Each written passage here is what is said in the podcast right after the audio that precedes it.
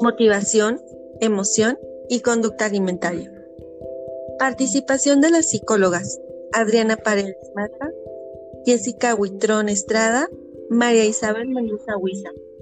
Grabación realizada el 27 de agosto de 2020 para el módulo Bases Biológicas de la Conducta y la Federación Mexicana de Psicología en México. A continuación, trataremos los siguientes temas. Motivación, emoción, que a lo largo de varios años han sido motivo de estudio por varios profesionistas de la salud, en la cual se ha expresado ambos estados están relacionados e influyen entre sí. Pero, ¿qué es la motivación? ¿Qué es emoción?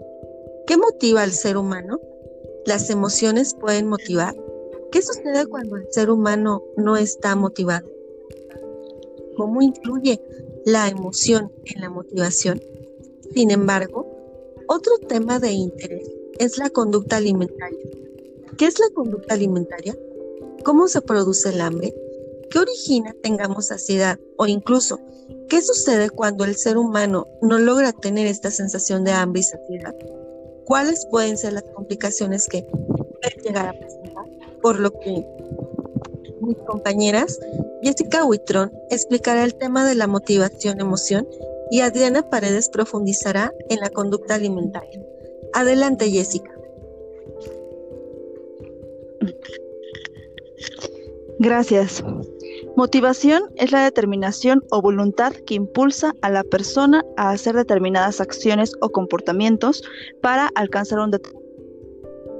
Es decir, esta influye de forma determinante en la puesta en marcha de conductas hacia un determinado fin, dependiendo de la importancia que tenga para la persona el objetivo que desea alcanzar o las consecuencias positivas de este.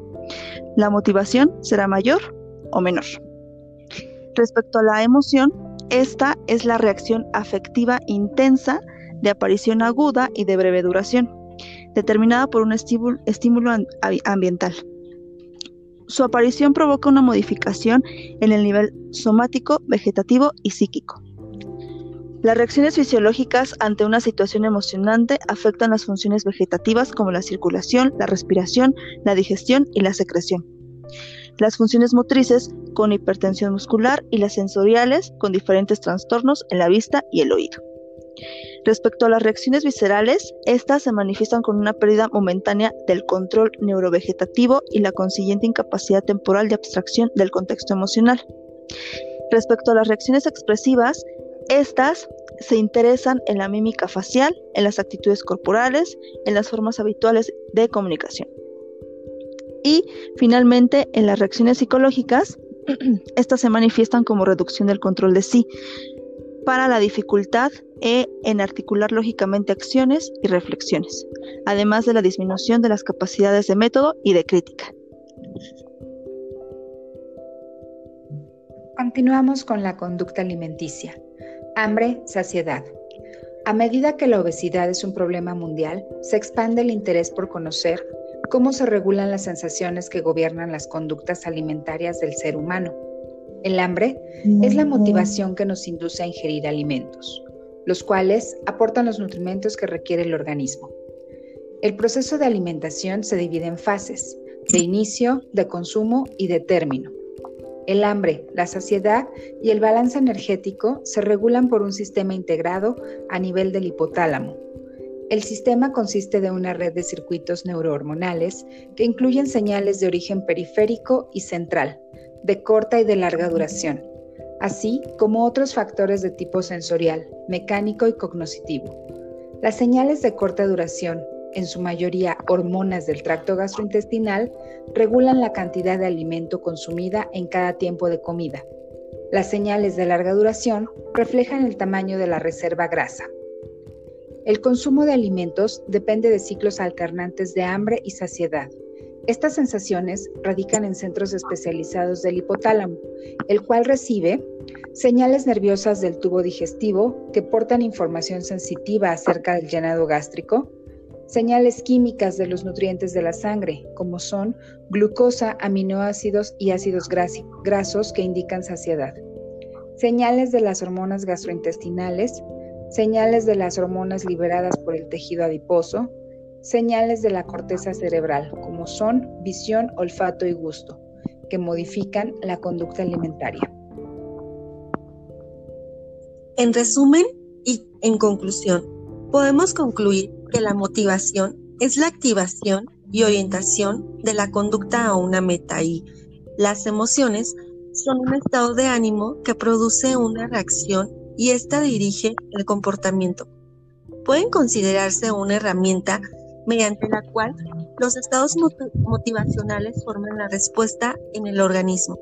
Es decir, son un motivo que energiza y dirige la conducta hacia algo específico. Sin embargo, son respuestas subjetivas al ambiente en el cual se van a acompañar por las respuestas de las neuronas y hormonas, las cuales generalmente se consideran respuestas adaptativas, que afectan de manera de pensar, actuar y desarrollarse. El hambre es la motivación que nos induce a ingerir alimentos, los cuales aportan los nutrimentos que requiere el organismo pero desde la visión o función cerebral podemos explicar que el hipotálamo aloja los centros del hambre y de la saciedad. Varios centros neuronales del hipotálamo control de la ingestión de alimentos.